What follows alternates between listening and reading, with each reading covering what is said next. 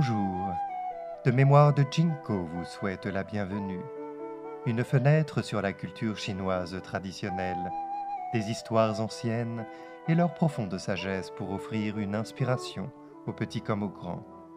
Une invitation pour un voyage vers l'authenticité, la bonté et la tolérance.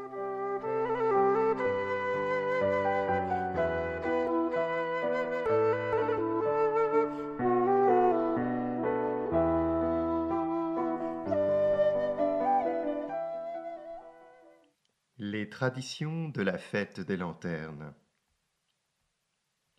La fête des lanternes est l'une des cinq fêtes traditionnelles les plus importantes en Chine. Elle tombe toujours le quinzième jour du premier mois du calendrier lunaire.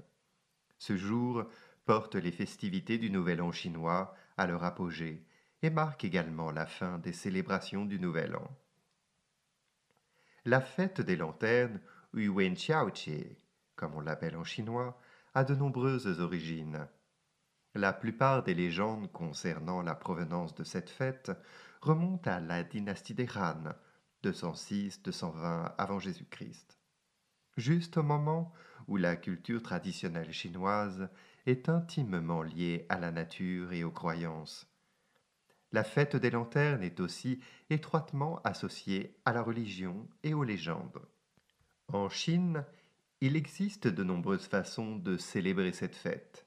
Cependant, les lanternes et les yuan chao sont les deux éléments les plus populaires de cette journée et sont devenus les symboles de la fête.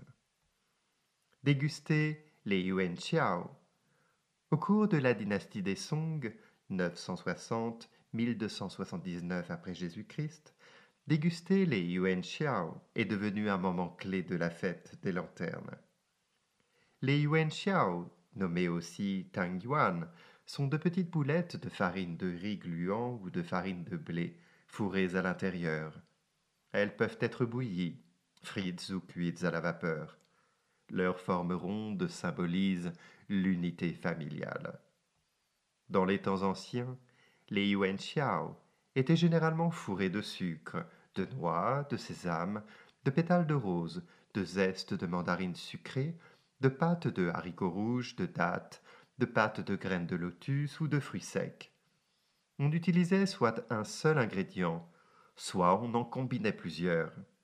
Aujourd'hui, une variante salée à base de viande hachée ou de légumes ou un mélange des deux a été introduite.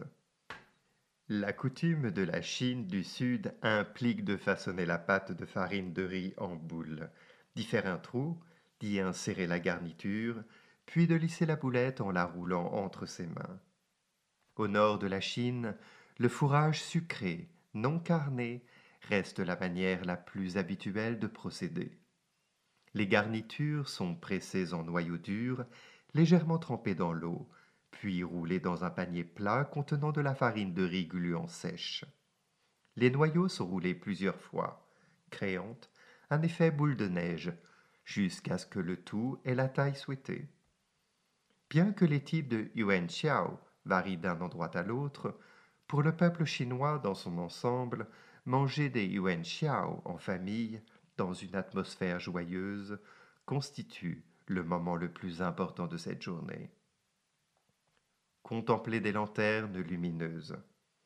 On prétend que Ming, deuxième empereur de la dynastie des Han de l'Est, 25-220 après Jésus-Christ, était un fervent bouddhiste. Il est à l'origine de la coutume de la fête des lanternes, le quinzième jour du premier mois lunaire. L'empereur Ming a été couronné en l'an 57. Il a régné pendant 19 ans. Apprenant que les moines, en Inde, se réunissaient pour adorer une relique du Bouddha, le quinzième jour du premier mois lunaire, l'empereur Ming a également choisi ce moment propice pour adorer le Bouddha.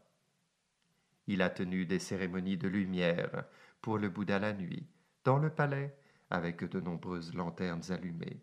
C'était très beau. Ce sont les temples en Chine qui ont suivi la coutume en premier. Puis, celle-ci s'étendit à tous les foyers. Au cours des dynasties suivantes, avec le développement de l'influence culturelle du bouddhisme et du taoïsme, la coutume des Lumières, le quinzième jour du premier mois lunaire, s'est progressivement étendue à toute la Chine. Les lanternes traditionnelles étaient grandes et colorées, empruntant souvent les formes de l'architecture traditionnelle ou celles de boules rondes. Les armatures étaient habituellement faites en bambou, lesquelles étaient ensuite recouvertes de papier coloré ou de soie. De nos jours, des feuillets en plastique couvrent une armature métallique. Des lanternes avec des personnages de bande dessinée, mais aussi des lanternes de verre et des lampes de poche peuvent se mêler aux lanternes classiques. Des parcs à lanternes sont dressés à travers toute la Chine, précisément pour la fête. Les gens peuvent profiter de ces objets d'art colorés durant le jour et de l'éclat éblouissant des lanternes allumées pendant la nuit. Ces endroits sont si merveilleux qu'on s'y rend juste pour profiter de ces lanternes et se prendre au jeu des énigmes à résoudre en famille ou avec des amis. Résoudre des énigmes. Les énigmes sont directement écrites sur les lanternes exposées. Pendant le festival, on peut deviner la réponse à partir d'un personnage, d'un poème ou d'une phrase. Les énigmes sont généralement constituées de trois parties. L'énigme, l'indice, il s'agit soit d'une personne, d'une chose, d'un symbole ou d'un raisonnement, et la réponse.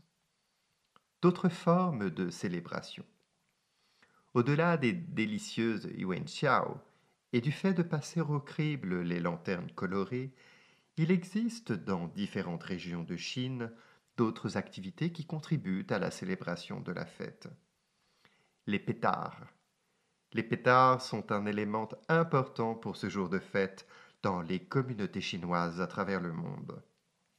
Allumer des pétards, c'est d'abord faire beaucoup de bruit, ce qui est censé chasser les mauvais esprits. La danse du dragon. Les Chinois tiennent le dragon pour un animal sacré. Depuis plus de 2000 ans, la danse du dragon constitue une forme de danse traditionnelle, et c'est maintenant un événement que l'on retrouve habituellement pendant la fête des lanternes. Elle est réalisée par des personnes qui portent chacune une partie du dragon, de la tête à la queue. La danse du lion. La danse du lion est une autre forme de danse traditionnelle dans la culture chinoise. Dans cette danse, deux artistes imitent les mouvements d'un lion dans un costume de lion élaboré. Elle est généralement composée de cascades et d'acrobaties. La calligraphie. Certains calligraphes du village présenteront leurs hautes compétences en écrivant les énigmes sur les lampions ou en peignant des tableaux lors de la fête des lanternes. Le spectacle de marionnettes. Ce spectacle de marionnettes met en scène des poupées mobiles en bois. Il puise ses racines dans les temps anciens. Des marionnettes à fil et à main sont utilisées pour ce spectacle qui fait le bonheur des enfants. Le théâtre d'ombre. On parle également de marionnettes d'ombre. Le théâtre d'ombre implique des formes ou des figures découpées qui se déplacent entre une source de lumière et un écran translucide. Divers effets peuvent être obtenus en déplaçant les marionnettes ou la source de lumière. Il s'agit d'une forme ancienne de narration et de divertissement. Repousser et les 100 maladies. Des groupes de femmes chinoises, en particulier à Taïwan, opèrent des rondes du soir pendant la fête des lanternes. Ces groupes vont dans les villes ou à la campagne, balayent les rues ou se rendent au temple. La croyance repose sur le fait qu'il faut être dehors ou dans les environs pour chasser les maladies et rester en bonne santé toute l'année. La fête des lanternes est considérée comme la plus récréative et la plus fédérative des fêtes en Chine. À un certain niveau, Tout le monde y est habituellement impliqué, et d'éminents poètes dans l'histoire chinoise ont relaté les traditions qui y sont liées. Alors que les coutumes de la fête des lanternes ont considérablement changé au cours des années, bénéficier des lanternes et déguster des yuanxiao sont d'usage lors des célébrations du peuple chinois partout dans le monde.